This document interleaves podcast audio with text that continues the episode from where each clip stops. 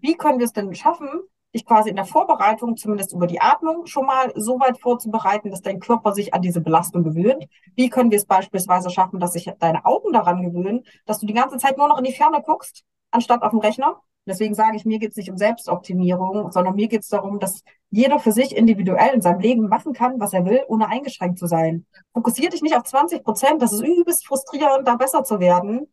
Nimm doch die 80 Prozent und quasi such dir aus 100 Prozent das raus, was für dich persönlich am einfachsten ist. Der neue Gesundheitspodcast aus Österreich. Now, die Health Podcast bei Alpha Tauern.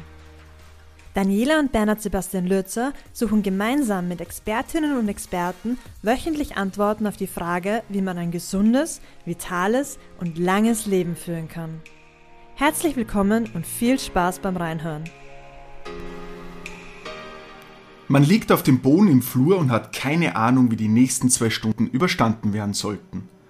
Der Weg vom Schlafzimmer in den Flur hat sicherlich 30 Minuten gedauert. Wie ein Käfer auf dem Rücken. Möglicherweise hat von unseren Zuhörerinnen und Zuhörern das schon jemand einmal erlebt. Dieses Brennen im Rücken, das sich über das Bein bis in den Fuß hinunterzieht. Genau das ist unserem heutigen Gast so passiert. Wie sie aus dieser Schmerzspirale rausgekommen ist, wird sie uns in dieser Folge erklären. Herzlich willkommen in unserem Gesundheitspodcast Luise Walter. Danke, herzlichen Dank für die Einladung. Du bist Expertin für neurozentriertes Training und was bei dir so ins Auge gestochen ist, ist, dass es weniger um die Selbstoptimierung geht, sondern um die Balance aus An- und Entspannung des Nervensystems. Es handelt sich hierbei um einen ganzheitlichen Ansatz und du setzt dabei auf die präzise, gehirnbasierten Übungen mit Fokus auf Schmerzreduktion und Verbesserung der Bewegungsabläufe. Kannst du uns ganz zum Anfang an dein Daily Business etwas zusammenfassen, damit wir ein grobes Bild davon bekommen können? Sehr gerne, weil ich glaube, das klingt immer alles ganz kompliziert und total theoretisch und irgendwie abgefahren. Ähm, vereinfacht gesagt, stelle ich einfach beim Training das Gehirn in den Mittelpunkt. Das heißt, wirklich runtergebrochen, ich lege Fokus auf Atmung, auf Augen, auf Gleichgewicht, Bewegung und Körperwahrnehmung.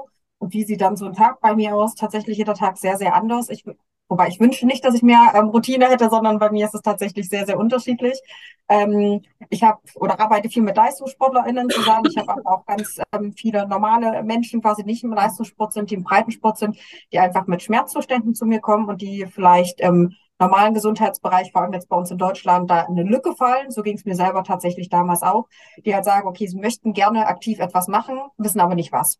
Und dann schaue ich mir das an, mache mit denen eine Analyse, gucke mir an, wie laufen die, wie bewegen die sich, wie ist der Gang, wie ist die Atmung, wie nehmen die das vor allem selber wahr. Wichtig ist, glaube ich, immer zu sagen, ich arbeite fast nur noch online, weil ich es total spannend finde, vor allem für das Gegenüber, wenn ich als Trainerin gar keine Rolle mehr spiele, sondern es geht ja immer darum, wie fühlt sich das selber für die Klientin, für den Klienten in dem Moment an weil ich der Meinung bin, es geht nicht darum, eine Abhängigkeit quasi von irgendwie Expertinnen zu schaffen. Es geht nicht darum, dass Therapeuten einem da weiterhelfen oder Trainerinnen weiterhelfen, sondern nur was man selber 24-7, also 24 Stunden am Tag, sieben Tage die Woche selber machen kann, hat am Ende ja auch einen Effekt aufs Leben, hat einen Effekt auf den Körper und vor allem aufs Gehirn. Ähm, und so sieht dann tatsächlich bei mir ein Tag aus. Ich habe von Live-Kunden einmal am Monat bis eins zu eins Kunden online über, ich schreibe Artikel, ich schreibe die Bücher, ich gebe Podcasts. Heute tatsächlich schon äh, der dritte Podcast, den ich gebe. Oh, also wenn meine Stimme nachher irgendwann ein bisschen dünner wird, liegt das daran. Ähm, ja, klar. Und versuche tatsächlich einfach das Wissen in die breite Masse zu bringen. Deswegen finde ich euren Podcast so spannend, weil ihr das ja ne, wieder betont, es geht wirklich darum, unterschiedliche, vielleicht Nischenthemen, aber so zu besprechen, dass eine breite Masse davon angesprochen ist und vielleicht dann das Interesse bekommt zu sagen, ah, das ist spannend, da will ich mehr drüber hören oder mehr darüber lesen oder wissen. Und das ist alles nur online. Also das heißt, die Erstdiagnose oder die ja, Erstdiagnose oder wie man dazu sagt. Ich sage immer Anamnese, weil ich in Deutschland arbeite und Diagnostik gehört in die Medizin. Okay, ähm, das ist alles online dann. Ja. Also kommt keiner zu dir, dass du den irgendwie anschaust oder, oder ist tatsächlich alles online. Also ich habe früher viel, viel mehr live eins zu eins gearbeitet, habe dann ehrlicherweise Corona-bedingt natürlich viel umstellen müssen mhm. und habe vor allem gemerkt aber, dass ähm, die ähm, Selbstwirksamkeit, also quasi das Zutrauen von Kundinnen, selber aus ihrer Situation wieder aktiv herauszukommen, viel, viel größer ist, wenn man online arbeitet, weil man, ich arbeite quasi immer eine Stunde, also 60 Minuten und wenn du innerhalb von 60 Minuten merkst, oh wow, ich habe jetzt weniger Schmerzen, ich stehe stabiler, ich kann, ich bringe nur mal ein paar Beispiele. Ich kann die Mhm. Kniebeuge tiefer machen.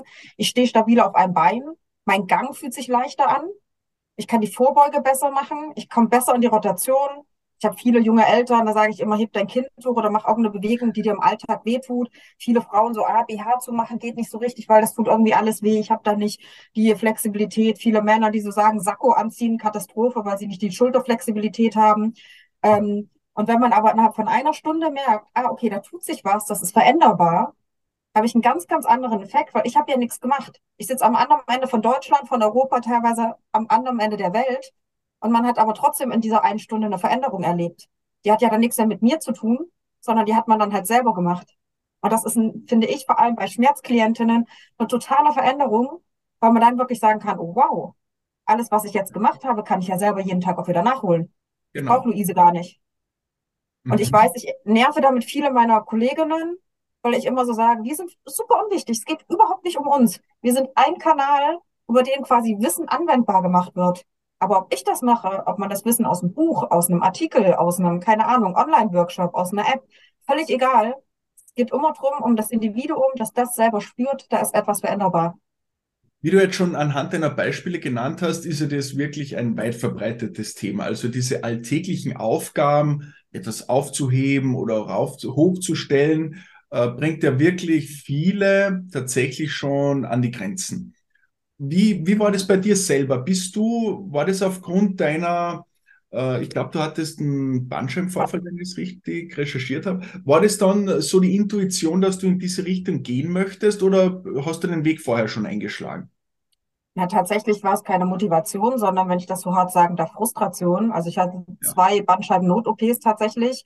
Nach der ersten konnte ich nicht mehr richtig laufen, habe das Bein nicht mehr, also bei der ersten OP linke Seite, bei der zweiten rechten Seite, ähm, habe quasi jeweils Fuß nicht mehr richtig bewegen können, also weder so auf die Zehenspitzen noch auf die Fersen gehen.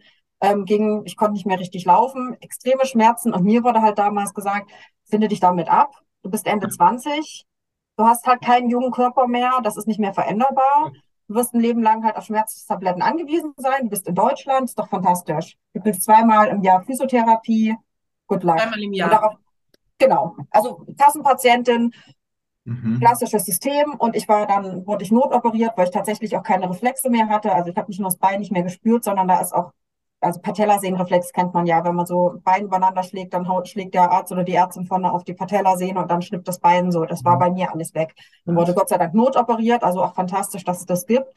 Anschlussheilbehandlung, all das hat funktioniert, aber ich war dann halt trotzdem in so einem Zustand, wo ich so dachte, ja gut, also ich kann nicht wieder in meinen normalen Job. Ich wohne im vierten Stock. Ich komme nicht mal im Genau. vierten Stock. Ich hatte dann im zweiten Stock immer einen Stuhl stehen. Ähm, dankenswerterweise hat der Hauswart ähm, das zugelassen und hat mir gesagt, ja, ja, komm, die Kartoffeln trage ich dir hoch, Kindchen. Aber ich dachte mir halt so, okay, aber FußballerInnen stehen irgendwie zwei Tage nach OP wieder auf dem Platz. Und ja, ich habe nicht denselben Körper wie ein Fußballspieler oder wie ein Leistungssportler, aber ich bin ja trotzdem biochemisch auch nur ein Mensch. Also es muss ja irgendwie machbar sein. Und aus der Frustration habe ich damals meinen Job gekündigt und habe gesagt, kann nicht sein, es nervt mich. Dann mache ich halt jetzt alle Trainerausbildungen, fand die mit Verlaub katastrophal, was dafür mit, also wirklich was für Scheiß und Schwachsinn da einfach noch vermittelt wird und wie veraltet die Ansätze sind. Und bin dann durch Zufall aus, auf ein amerikanisches Ausbildungssystem gekommen. Ähm, also bei Dr. Kopp, also hier auf Performance, der halt genau da ansetzt, der quasi angewandte Neurowissenschaften so strukturiert beibringt. Ich habe damals mit, ähm, also in der Weiterbildung auch mit ähm, Lars Lienhardt, der so der Neuropapst in Deutschland ist und so die Koryphäe auf dem Gebiet gearbeitet, beziehungsweise er hat mit mir gearbeitet und an mir und ich habe das erste Mal mein Bein wieder gespürt und konnte so zumindest mal drei Sekunden auf die Zehenspitzen hoch und dachte so, oh Gott, das ist übelst gruselig. Ich spüre mein Bein wieder. Wie so ein Ameisenlaufen gewesen. Das war halt weg, einfach ein Dreivierteljahr. Und da dachte ich mir, okay, krass, du hast jetzt eine Stunde mit mir gearbeitet und da passiert wieder was. Ich will verstehen, was passiert geht. da Ja. und dass es überhaupt geht. Und ich war auf der Weiterbildung mit ähm, vier Ärzten und Osteopathen aus meinem damaligen Team. Da habe ich noch in der Praxis gearbeitet und wir waren halt alle so, okay, das ist spannend. Ich verstehe es noch nicht. Ich will es aber verstehen und habe dann anderthalb Jahre lang jede Weiterbildung bei Dr. Kopp gemacht, die er irgendwie in Europa angeboten hat und quasi das immer wieder mit meinen Kundinnen wirklich angewandt. Erstmal für mich selber, um mich selber zu rehabilitieren und dachte mir Mhm. halt so, krass, was einfach möglich ist. Wahnsinn, Und ja. das ist keine, ich sag mal, das ist keine Raketenwissenschaft, sondern das ist einfach nur angewandtes Wissen. ist auch nichts Neues, dass die Augen eine Rolle spielen, weiß man, ich sag mal Augen-Yoga. Meine Oma hat früher schon gesagt, guck nicht so viel auf dem Fernseher, guck raus in die Natur. Also ja. viele Sachen sind ja auch schon ja, bekannt. Mhm. Atmung, Yoga, also ganz viele auch alte traditionelle Ansätze, aber einfach strukturierter anzuwenden. Und ähm, aus dieser Frustration ist dann im Laufe von anderthalb, zwei Jahren tatsächlich einfach die Motivation geworden zu sagen, ey, da muss man offen drüber reden auch wenn ich da viel Kritik teilweise auch bekommen habe ähm, von anderen Kolleginnen, die gesagt haben, du kannst das nicht alles kostenlos rausgeben. Also wenn ich Artikel schreibe, wenn ich Bücher schreibe, wenn ich Interviews gebe. Und ich mir aber immer so denke, ja, aber das Wissen wird ja mehr, wenn man es teilt. Das ist ja jetzt nichts, was ich mir oder irgendjemand sich ausgedacht hat, Absolut. sondern wir bringen halt Wissen in die Anwendung. In meinem Fall sehr, sehr quasi niedrigschwellig, also so, dass man wirklich halt zu Hause sofort anfangen kann, was zu verändern und zu testen. Ja, und bei allem, was man selber macht und relativ rasch an Erfolg sieht, das motiviert einen ja noch mehr. Und so wie du ja. sagst, ich meine, äh, ist jetzt in Österreich nicht viel anders wie in Deutschland. Wenn man dann im System, äh, Gesundheitssystem gesagt bekommt, na ja, da musst du jetzt leben damit und kriegst vielleicht noch äh, vier bunte Tabletten, überziehe ich jetzt mal, die du nehmen solltest, dann, also, ich finde das auch wirklich das ist toll. Der einfachste Weg. Natürlich ist der einfachste Weg, aber wir hatten auch vor ein paar Wochen ein Gespräch, ich weiß nicht, ob du den kennst, den Felix Kade. Äh, da hatten wir auch schon über Bandscheiben und so weiter mal gesprochen. Jetzt ist es aber bei dir ja für mein Verständnis ein bisschen der, ein anderer Weg, weil ähm, es über den neurologischen Ansatz hat und das interessiert uns jetzt sehr. Denn Bewegung und Schmerzen entstehen im Gehirn. Äh, wie entsteht der Schmerz oder wie, was kann man sich da jetzt bildlich gesagt darunter vorstellen? Also ich erkläre es immer gerne wirklich heruntergebrochen quasi als eine Art Dreiklang. Wir nehmen mit unserem Körper Informationen auf. Die Informationen werden quasi ans Gehirn gesendet. Das Gehirn bewertet und wertet all diese Informationen aus, interpretiert die quasi, integriert die und sendet dann Output. Und der Output ist idealerweise bei einer gesunden Person quasi eine gesunde, leistungsfähige Bewegung, eine gerade Körperhaltung und quasi die perfekte Balance aus Anspannung und Entspannung. Wenn aber irgendwo aus diesem Input, Integration, Output, irgendwo, wo auch immer, eine Fehlinterpretation ist oder zu viel oder zu wenig Information, weil man zu viel geschlafen hat, zu wenig, eine zu einseitige Belastung quasi hat, dann ist der Output halt keine schmerzfreie Bewegung mehr, sondern dann kann der Output Verspannung sein, dann kann das eine Fehlhaltung sein, dann kann das Schmerz sein, dann kann das eine Depression sein, dann kann das was auch immer, Schlaflosigkeit etc. pp sein. Und mein Ansatz ist im ich würde immer gar nicht so sagen, dass der so viel anders ist. Ich glaube, ich denke einfach oder wende ihn strukturierter an, weil im Endeffekt arbeitet jede Therapeutin, jeder Therapeut, jeder Arzt, jeder Mediziner damit. Bloß, dass sie das Potenzial meiner Meinung nach nicht so nutzen, wie man es eigentlich nutzen könnte. Mhm. Weil fast alle fokussieren sich auf den Output. Beispielsweise die Körperhaltung, ne? Dieses, das ist eine schlechte Körperhaltung, die stehen falsch oder die sind zu weit nach vorne gebeugt. Und dann wird einem gesagt beim Orthopäden, stell dich aufrecht hin. Genau. Das ist für mich halt sehr einseitig, weil ich denke mir halt so, irgendwo hat mein Gehirn aber ja entschieden, dass ich so stehen soll. Also anstatt am Ende anzusetzen, gehe ich quasi drei Schritte zurück und sage so, ah, wir nehmen hier Informationen auf. Aus welchen Systemen nehmen wir Informationen auf? Und auch da, ich breche das runter, weil, glaube ich, jetzt nicht jeder in die Untiefen der Neurologie eintauchen möchte. Ja. Aber wir haben quasi drei Ebenen. Wir haben einmal die äußere Umwelt, die wir wahrnehmen über alle Sinne. Also alles, was wir sehen, was wir hören, was wir fühlen, was wir schmecken, was wir riechen. All das beeinflusst uns. Wir haben die innere Wahrnehmung, sogenannte Interozeption, also alles, was in unserem Körperinneren gemessen wird, von irgendwelchen Biorezeptoren, von wie ist unsere Atmung, wie fühlt sich unser, ähm, unser Magen quasi an, wenn wir irgendwas Schlechtes gegessen haben, wenn wir aufgeregt sind, auf einmal merken, mh, hm, irgendwas ist da komisch. Also innere Körperwahrnehmung. Mhm. Und wir haben die Propriorezeption. Sperriges Wort heißt nichts anderes als wie ist unsere Körperposition im Raum? Also wo sind unsere Gliedmaßen? Sprich, wie ist Muskeln, Sehnen, Bänder und Gelenke?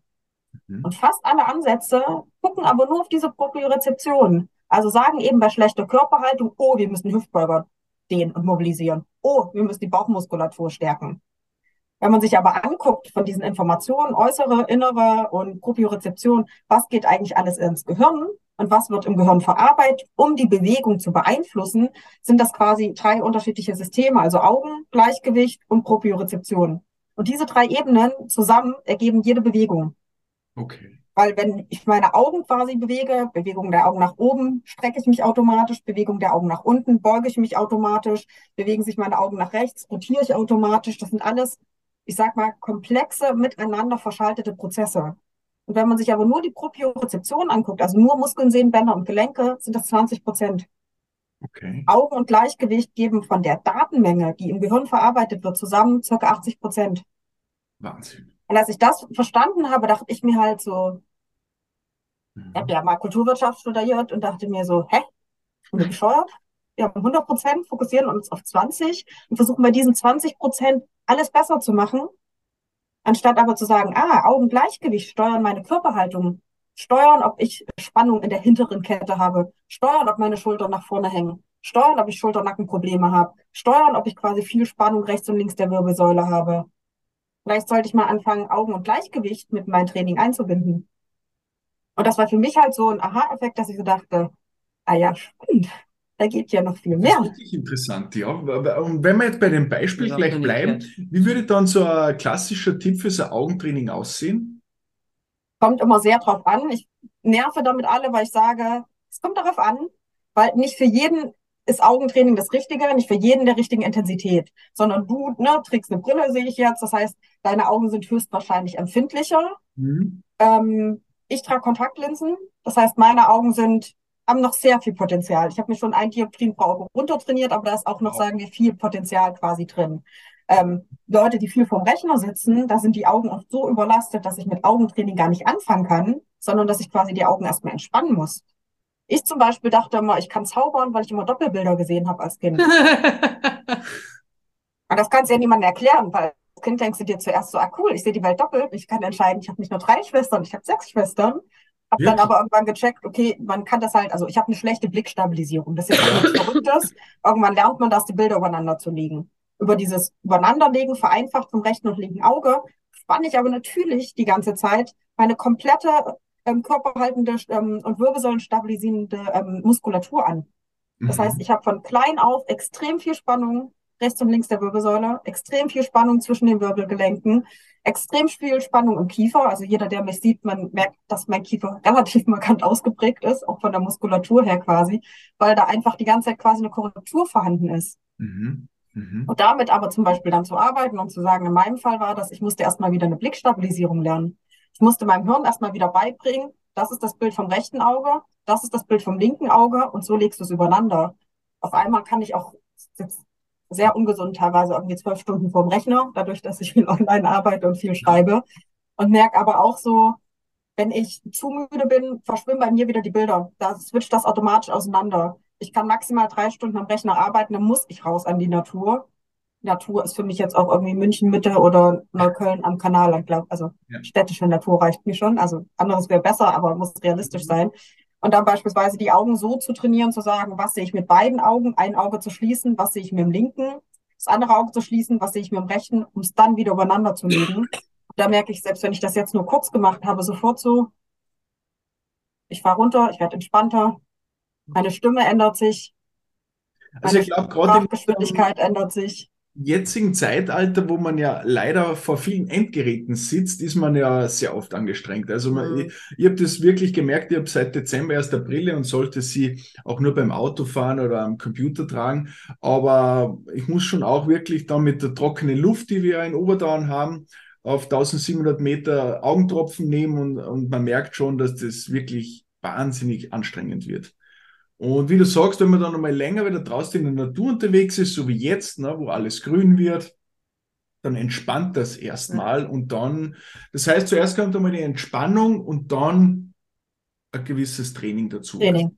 Ist klar. Und ganz simpel schon alleine Augenspirale. Also ne, wenn du quasi eine Hand ausstreckst, auf deinen Stift guckst und dann mit dem Stift entweder Kreise oder Spiralen formst und wirklich mit den Augen die Bewegung nachgehst. Das können schon ganz viele nicht mehr, weil man ja nur noch gewohnt ist, die Augen quasi auf der Bildschirmgröße zu bewegen. Aber die Augen mal wieder maximal nach rechts, maximal nach links zu bewegen, ohne dass der Kopf mit rotiert. Die meisten fangen dann irgendwie an, diesen zu machen. Ich sage, Kopf bleibt gerade, nur die Augen bewegen sich maximal nach rechts, maximal das nach ist schon links anstrengend. kriegen schon viele sofort Kopfschmerzen. Deswegen muss man das dosieren und sagen, langsam, wenig Wiederholung, geringer Bewegungsumfang, fang mit etwas an, was sich für dich gut anfühlt.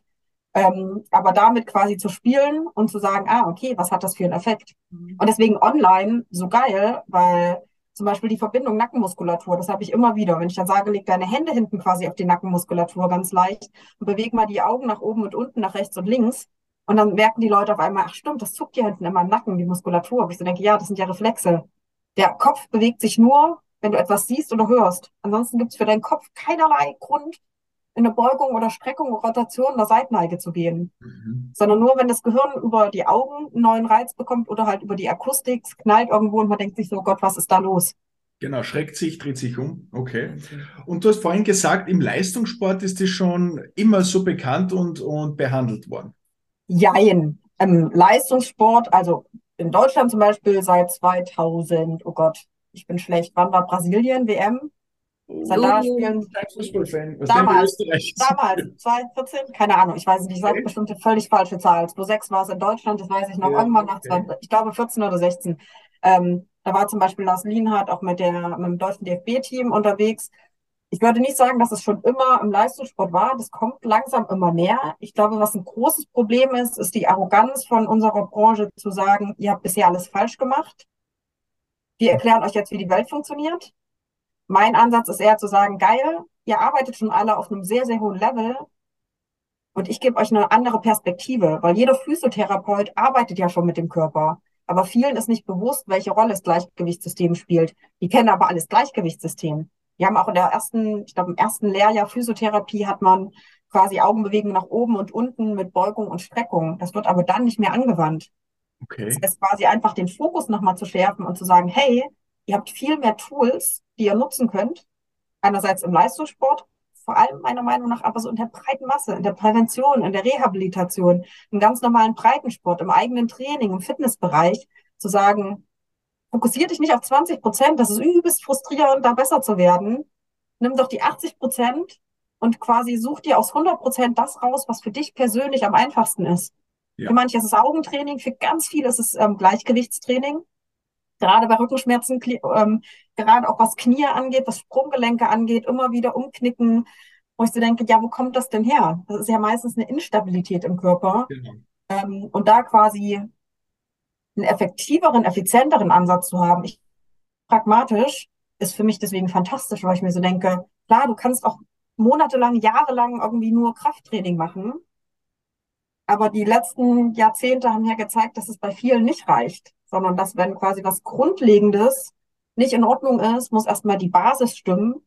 Und dann kannst du auf einmal mit Krafttraining, mit Crossfit, da kannst du mit all deinen Spielereien, mit im Wintersport viel, viel mehr anfangen und kannst halt wirklich deine Leistung rausholen.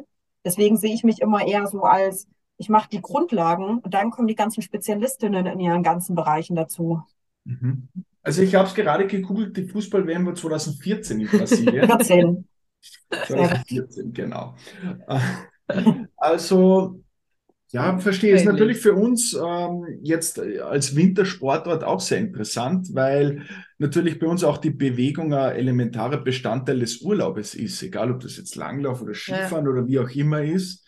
Und man sieht halt oftmals dann die Gäste am zweiten, dritten Tag vorbeigehen, auf den Rücken greifen schon und humpeln. Oder gar humpeln. Oder ja, das aber man muss sich ja da wirklich einmal grundlegend damit beschäftigen.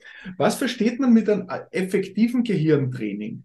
Wie kann man sich das so vorstellen? Ja. Effektives Gehirntraining ist für mich tatsächlich, dass man diese drei Ebenen, also Exterozeption, äußere Umwelt, innere Wahrnehmung und Körperwahrnehmung quasi miteinander matcht. Dass man beispielsweise jetzt, um bei euch beim Skifahren oder im Wintersport zu bleiben, ähm, sagen kann, ah, okay, du sitzt das ganze Jahr 60 Stunden vom Rechner und erwartest dann, dass du in dieser einen Woche Wintersport Alles eine gibt. Dauerleistung bringen musst, die du in deinem ganzen Leben sonst noch nicht gebracht ja. hast. Wie können wir es denn schaffen, dich quasi in der Vorbereitung, zumindest über die Atmung, schon mal so weit vorzubereiten, dass dein Körper sich an diese Belastung gewöhnt? Wie können wir es beispielsweise schaffen, dass sich deine Augen daran gewöhnen, dass du die ganze Zeit nur noch in die Ferne guckst, anstatt auf dem Rechner? Mhm. Völlig andere Anforderungsbilder ähm, quasi. Wie können wir es aber auch schaffen, dass sich ganz klassisch deine Gelenke daran gewöhnen? Und wie kannst du vor allem dein Gleichgewichtssinn so trainieren, dass wenn du eine, oh Gott, ich bin schlecht mit Wintersport, ich kann noch nie auf Skiern, wenn du eine schwarze Piste ist, glaube ich, die schwerste. Genau, äh, genau. Wenn du eine unterschiedlich farbige Piste runterfährst und dein Nervensystem quasi völlig im Stressmodus ist, dass du dann aber quasi noch bei dir bist und sagen kannst, ah, okay, dein Gleichgewichtssystem ist reflektorisch, also als Reflex so gut, dass du verletzungsfrei die Piste runterkommst. Weil meistens passiert es ja, gestresste Menschen fahren dann die Piste runter und irgendwie beim ersten Schlag knallst die weg und dann, ich habe, glaube ich, gerade sieben Klienten mit irgendwelchen Kreuzbandrupturen, wo ich so denke, ja, sorry, überrascht mich gar nicht. Mhm. Also fies, weil ich hatte die vorher nicht, die sind jetzt alle quasi nach den Unfällen, weil ich da irgendwie mit dem eingearbeitet hatte, zwei Wochen, der hat gesagt, oh, schon viel besser. Und der hat jetzt so gefühlt seine ganzen anderen verletzten Leute da aus seiner Gegend zu mir geschickt, wo ich so dachte, wäre halt cool gewesen, das vorher zu machen. Das heißt mhm. nicht, dass ich garantieren kann, dass das da nicht passiert, aber ein Nervensystem, was quasi trainierte ist, auch auf diese Stresssituation, kann halt in der Stresssituation auch besser reagieren. Absolut. Ja. Ist eigentlich das Neuroathletik das Gleiche oder ist das was anderes? Als wie das? Es der, also es kommt aus dem gleichen Ansatz. Ich sage bloß immer, also neurozentriertes Training ist ehrlicherweise von mir so ein bisschen eine Wortneuschöpfung, weil klassisch ist das in Deutschland als Neuroathletik. Ich mache aber kein Athletiktraining. Okay.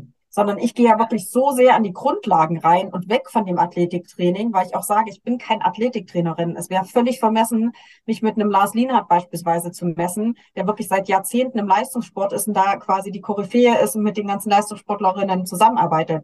Kommen trotzdem Leistungssportler zu mir? Ja, auf jeden Fall, weil ich eben erstmal die Basics mache und dann sage, hey, wenn du die Basics gut kannst, und wenn wir, dann können wir mega geil ins Detail quasi reingehen und sportartspezifisch werden. Aber ich bin da pragmatisch und egal auf welchem Level ich mit den Menschen zusammenarbeite, ich merke immer, die Grundlagen haben das größte Potenzial, eine Veränderung zu bringen. Da haben bloß wenig Menschen Bock drauf. Also auch wenn Fußballer zu mir kommen und dann stehe ich da und sage, ja, hi, wir machen jetzt die Session und die denken sich so, hä, wer bist du denn?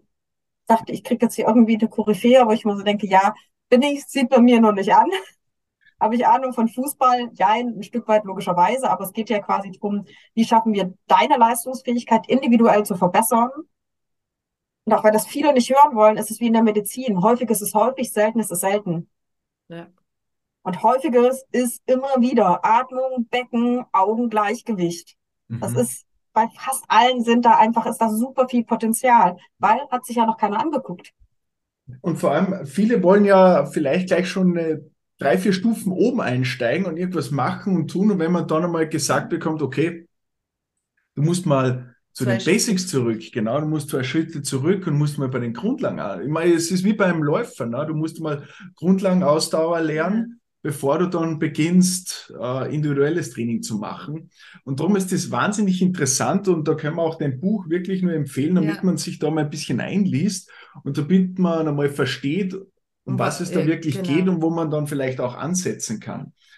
Und, dass das gar nicht so komplex ist. Also das neurozentriert, das hört sich so, oh, was ist das jetzt? Ja, das glaub, muss ja total meiner... kompliziert ja. sein, total schwierig. Man kann sich darunter nicht so das wirklich vorstellen, genau. Aber es ist total schön und leicht erklärt. Also man weiß dann schon, okay, und das ist, das ist ein total wichtiges Feedback, was ich auch immer oder leider immer wieder bekomme, wo ich auch sage, wir sind alle nicht gut in der Branche. Ich vorneweg zu sagen, man hat einen griffigen Begriff mhm. und wieder neurozentriertes Training. Man kann das total detailliert. Ich kann mir jetzt quasi an der Augenbewegung vom rechten Auge kann ich mir überlegen, ah, okay, wie können wir das über Zunge, wie können wir das über Geruch, wie können wir das integrieren? Das kann sehr komplex werden und dann wird's auch geil und spannend und dann atmet man und dann geht man über Summen und über Vibrationen am Ohr und, und, und.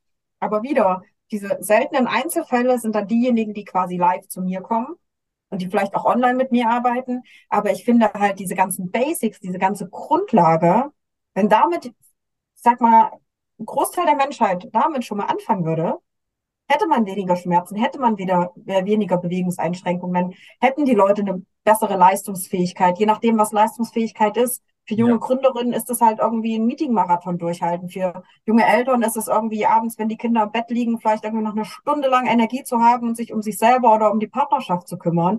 Für, weiß ich nicht, RentnerInnen ist es irgendwie noch genug Energie zwischen all den Arztterminen oder ihren ganzen Hobbys zu haben, zu sagen, geil, und jetzt kann ich irgendwie auch nochmal, weiß ich nicht, meinen Ausflug ins Museum genießen. Also Richtig. Leistungsfähigkeit ist immer so negativ. Deswegen sage ich, mir geht es nicht um Selbstoptimierung, sondern mir geht es darum, dass jeder für sich individuell in seinem Leben machen kann, was er will, ohne eingeschränkt zu sein. Ja, und vor allem, wenn es dann auch so unter Anführungsstrichen einfach geht, wie du es erklärst, damit man es aber auch versteht. Versteht, ja, genau. Und jetzt noch mal ganz kurz, ist es dann mehr oder weniger so, wenn ich das richtig verstanden habe, wenn ich jetzt einen Schmerz im Fuß habe, dass der Schmerz ja nicht im Fuß ist, sondern im Gehirn? Der wird wahrgenommen im Fuß, genau. Aber dein Gehirn entscheidet quasi, ob der Schmerz wirklich entstehen muss. Also beispielsweise, keine Ahnung, du hast eine Verletzung, mhm. dann hast du unterschiedliche Rezeptoren, die beispielsweise keine Ahnung, was da ein Messer drin stecken. Unterschiedliche Rezeptoren spüren natürlich, ah, da ist ein Gegenstand drin. Dann hast du biochemische Reaktionen, dann hast du eine Entzündungssuppe quasi drumherum. Aber all die Informationen gehen ans Hirn und dein Hirn entscheidet dann, ist das wichtig. Wenn du dir zum Beispiel, ich arbeite gerade mit zwei ähm, Soldaten zusammen, die in krassen Kriseneinsätzen wirklich sind. Bei denen wird in einem Kriseneinsatz, wird das Hirn kein Schmerzsignal senden, wenn dann Messer oder wenn da eine offene Wunde ist. Sondern da bewertet das Gehirn noch so viele andere, nämlich ist da gleich eine Mine? Kommt da gleich ein Angriff? Liegt da gleich eine Bombe runter? Muss ich im Bunker? Muss ich hier irgendwie noch eine Evakuierung zu Ende bringen? Das heißt, das Gehirn entscheidet bei dem Soldaten, jetzt als sehr plakatives Beispiel, in dem Moment völlig egal. Damit kommst du auch noch, kannst du noch 20 Kilometer marschieren, schaffst du. Wenn ich ein Messer am Fuß habe, wird mein Gehirn sagen, oh mein Gott, was ist da los? Keine, nur First World Problems, nichts Dramatisches, also sagt mein Hirn natürlich, oh Gott, du hast ein Messer drin. Das ist für dich jetzt in deiner Lebenssituation total bedrohlich. Du musst irgendwas machen. Das wird brennen, das wird kochen, das wird wehtun.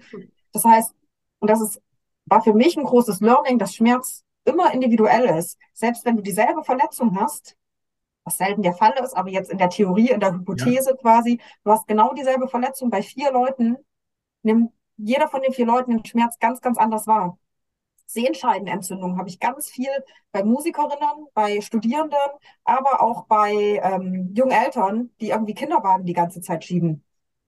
Für die Studierenden ist das so ein bisschen, ja, ist halt nervig, kriege eine Krankschreibung für die nächste Klausur, fertig. Für junge Eltern ist die zergehen einfach emotional, weil sie sagen, sie können den Kinderwagen nicht schieben, sie können es aber auch nicht mehr tragen, ihnen tut einfach alles weh. Mhm. Für Musiker, je nachdem, in welchem Bereich die sind, ist das halt ein Karriereende, Worst Case. Das genau. heißt, auch die gehen ganz anders damit um, weil man redet immer so von der Rekonzeptionalisierung von Schmerz, also quasi von der, ähm, was bedeutet Schmerz eigentlich alles? Und Schmerz ist eben nicht nur der Gewebeschaden, sondern Schmerz ist ein Stück weit halt auch eingebettet in dieses biopsychosoziale Modell. Also zu sagen, was macht das mit meinem beruflichen Umfeld? Was macht das mit meinem sozialen Umfeld? Kann ich als Mutter, als Vater mit der Verletzung meine Rolle noch erfüllen? Kann ich habe keine Kinder, ich bin quasi ähm, eigenständig, ich hab, muss nur mich und mein Leben verantworten. Für mich ist eine Verletzung, ich kann damit ganz anders umgehen, weil ich viel mehr Flexibilitäten habe und viel besser quasi hin und her schieben kann. ist nervig, aber es ist jetzt, wäre jetzt kein Drama. Es gehört mir, alles zusammen, ja, mhm. genau. Das genau, und das, weil im Hirn, und das ist das Spannende, Schmerz entsteht ja quasi aus dem Zusammenspiel von zwölf unterschiedlichen Bereichen. Man redet immer von der Schmerzneuromatrix, also kann man sich vorstellen wie so ein, wie so ein Spinnweben, also wie so ein Netz und sind bei allen Menschen immer die zwölf selben Bereiche.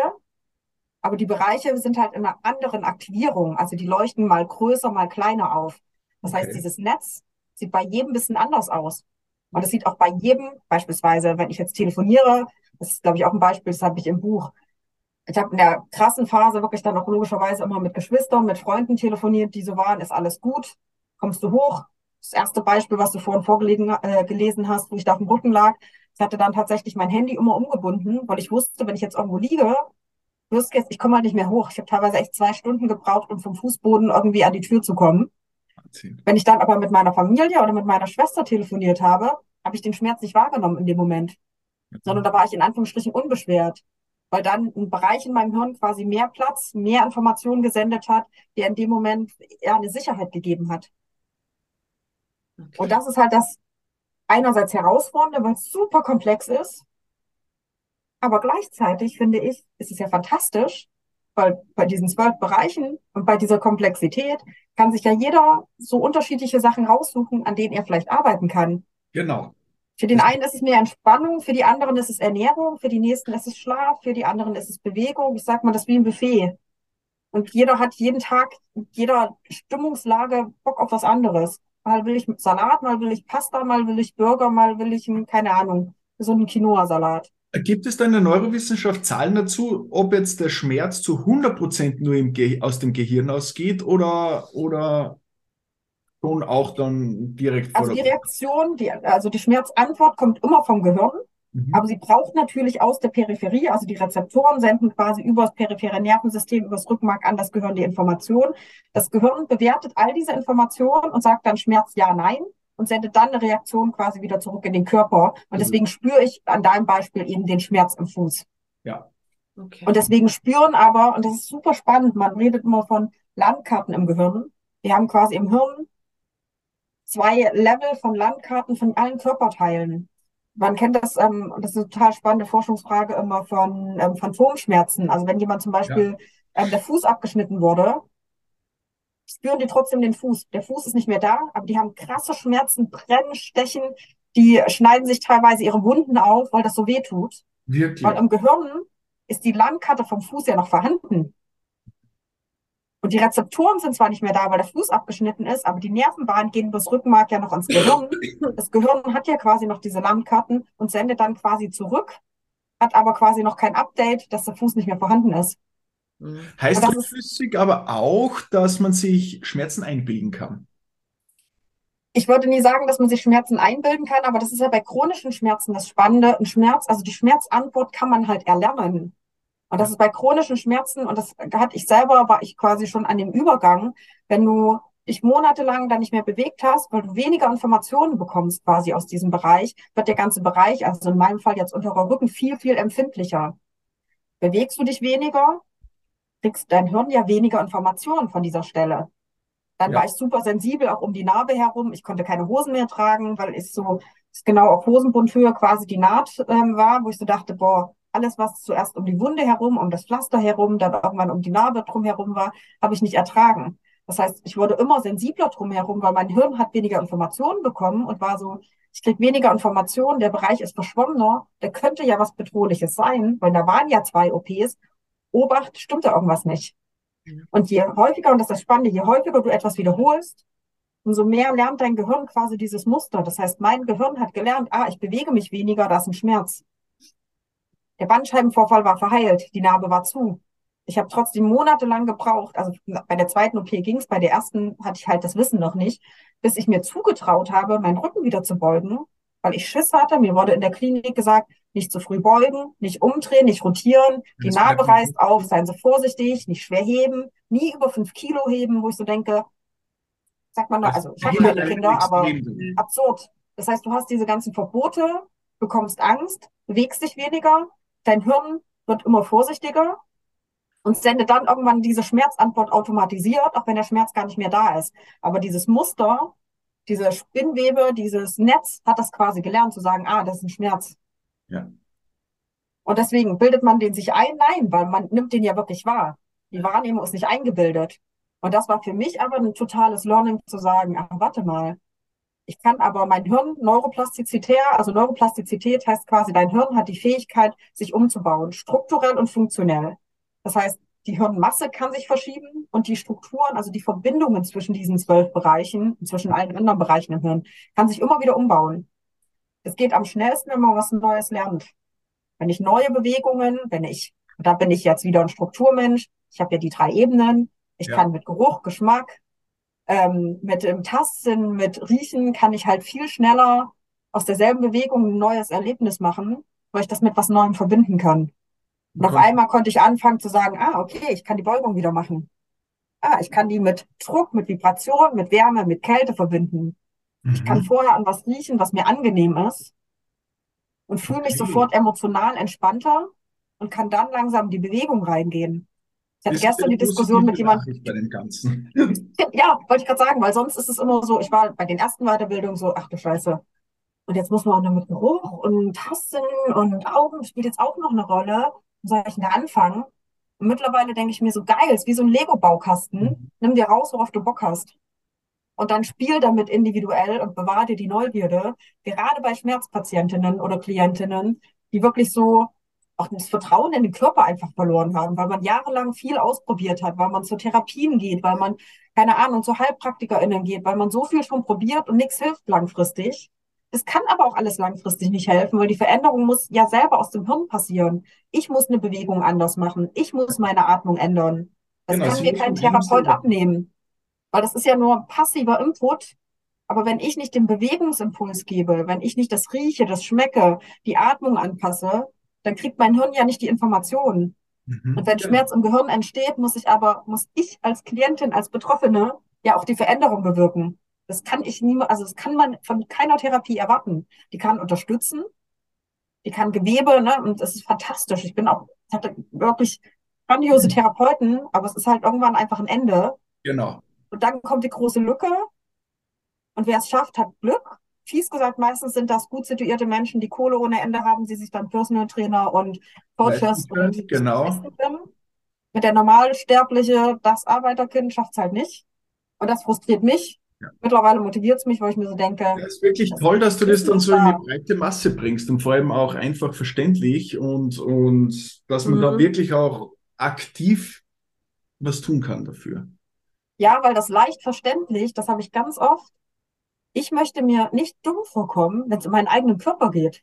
Genau. Und ich habe die intelligentesten Menschen, ich habe wirklich, ich arbeite mit Koryphäen zusammen und die sagen auch immer wieder, kannst du es mir einfach erklären? Das war für mich auch ein Learning, diese Arroganz abzulegen. Mhm. Am Anfang habe ich immer, da hätte ich jetzt eine Stunde lang erklärt, was die unterschiedlichen zwölf Hirnbereiche sind und wie die auf Lateinisch heißen. Einfach wollen wir so, weiß ich nicht, einerseits begeistert ist von dem Thema, aber natürlich auch zeigen will, boah, ich bin die Expertin. Genau. Mittlerweile denke ich mir so, nee, sorry, du schaffst es, Wissen zu vermitteln, wenn Bildlesende in Deutschland jetzt quasi das verstehen. Und wenn man, also das ist immer ein bisschen plakativ, aber ich möchte nicht nachdenken müssen, wenn es um meinen Körper geht. Ich will erstmal die Sicherheit, ich will da abgeholt werden, dass ich sagen kann, ah, okay, Buffet, ich kann mich bedienen. Lego-Kasten, ich kann mich bedienen und irgendwie das Haus mit denselben Kästen oder mit denselben Bausteinen auf tausend Art und Weisen zusammenbauen. Es gibt kein richtig und kein falsch. Es gibt keine richtige Bewegung. Es gibt keine falsche Bewegung. Es gibt keine richtige und falsche Körperhaltung. Es geht immer um Vielfalt. Ja, und vor allem äh, entsteht dadurch Vertrauen. Man fängt dann Vertrauen an, auch sich selber, und das finde ich wirklich toll. Abschließend einer Frage, weil es ja um die Körperhaltung gegangen ist. Das beginnt ja schon wirklich in jungen Jahren. Hier hast du da einen einfachen Tipp, egal ob man jetzt schon noch in der Schule oder wo im Arbeitsleben sitzt. Hast du einen einfachen Tipp, wo man einfach mal die Körperhaltung verbessern kann? Womit? Es gibt natürlich ganz, ganz viele. Einfachste Möglichkeit, um das im Stehen zu machen, super plakativ, sich einfach hinzustellen und dann nach rechts und links zu schwanken, mhm. zurück zur Mitte zu kommen, nach vorne und hinten zu schwanken und zurück zur Mitte zu kommen. Und dann merkt man automatisch, balanciert sich der Körper aus. Weil vereinfacht gesagt, ich gehe nach vorne, mein Körper denkt, ich falle nach vorne, hintere Kette wird aktiviert, zieht mich zurück. Ich bewege mich nach hinten, vordere Kette wird aktiviert, weil mein Körper denkt, ich falle nach hinten und steuert die Reflexe an. Selbe Spiel nach rechts und links mega kompliziert, was dabei in unterschiedlichen Hirnarealen, welche Kanäle vom Gleichgewichtsorgan aktiviert werden, völlig egal. Aber der Körper berechnet quasi die ganze Zeit, wo ist denn mein Lot? Wenn ich nach vorne gehe, nach hinten, nach rechts, nach links, wo muss ich eigentlich mich quasi von der Wirbelsäule ausgehend neutral wieder aufrichten? Das sage ich immer im Stehen, einfachste Möglichkeit. Kann man, wenn man auf einen Kaffee wartet, wenn man aufs Teewasser wartet, wenn man Zähne putzt, egal wo man steht, das ist echt irgendwie, ich sag mal, absolutes Atem oder absolutes Gleichgewichts für Faule. Und im Sitzen, ich arbeite extrem viel einfach über Atmung. Leiteratmung, weiß ich nicht, ob ihr das kennt, super simpel. Eine Leiter mit drei Stufen, Hände auf den Bauch legen, vier, fünf tiefe Atemzüge in den Bauch nehmen und rechte und linke Seite vergleichen. Dehnt sich die rechte genauso aus wie die linke. Dann eine Etage höher quasi auf die Rippenbögen.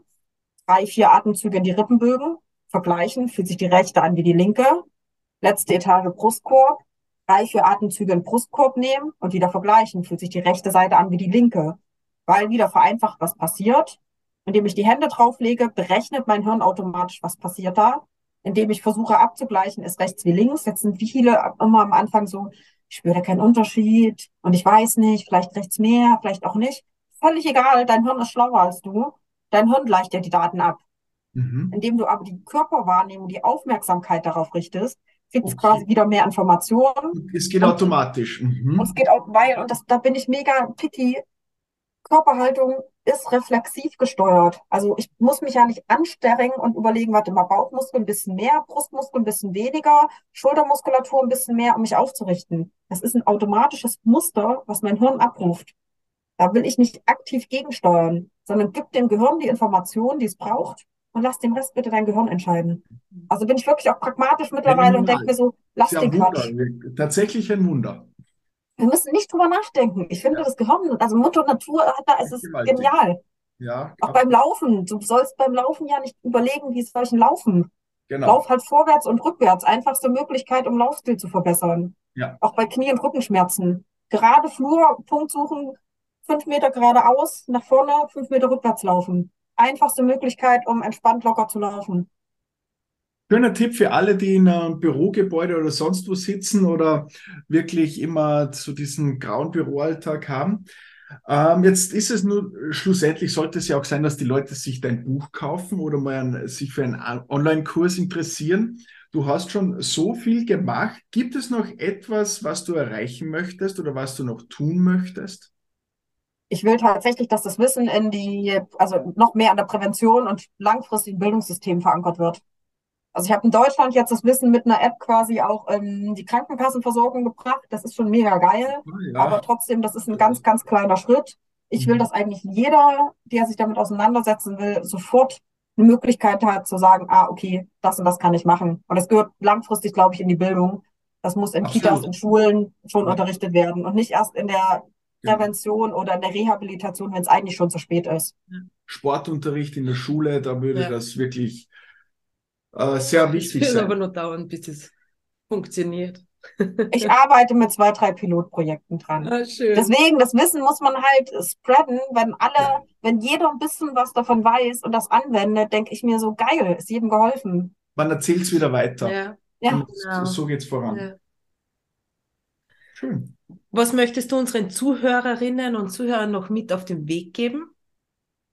Bleibt neugierig. Ich glaube, das ist für mich so der Kernpunkt. So Neugierde, ja, Neugierde am eigenen Körper, Neugierde an neuen Impulsen, Neugierde an anderen Perspektiven. Neugierde ist das A und O, der Rest kommt von alleine. Ja. Stimmt. Schön. es ist natürlich ein wahnsinnig großes Thema, aber vielleicht hören wir uns in ein paar Monaten nochmal. Wir werden ganz aufmerksam und gespannt an dir dranbleiben. Wir finden es wirklich toll. Jetzt erstmal vielen Dank für deine Zeit nochmal. Danke euch. Vielen Dank. Weiterhin viel Erfolg und alles Gute bei deinen Wow. Dankeschön. Danke. Danke dir. Ciao, ciao. Haben Sie ein Thema, welches Sie brennend interessieren würde? Gerne können Sie uns Ihre Anregungen und Wünsche mitteilen. Wenn Ihnen diese Folge gefallen hat, freuen wir uns über eine positive Bewertung auf den diversen Plattformen. Abonnieren Sie unseren Podcast, um keine Folge mehr zu verpassen. Bis bald und bleiben Sie gesund.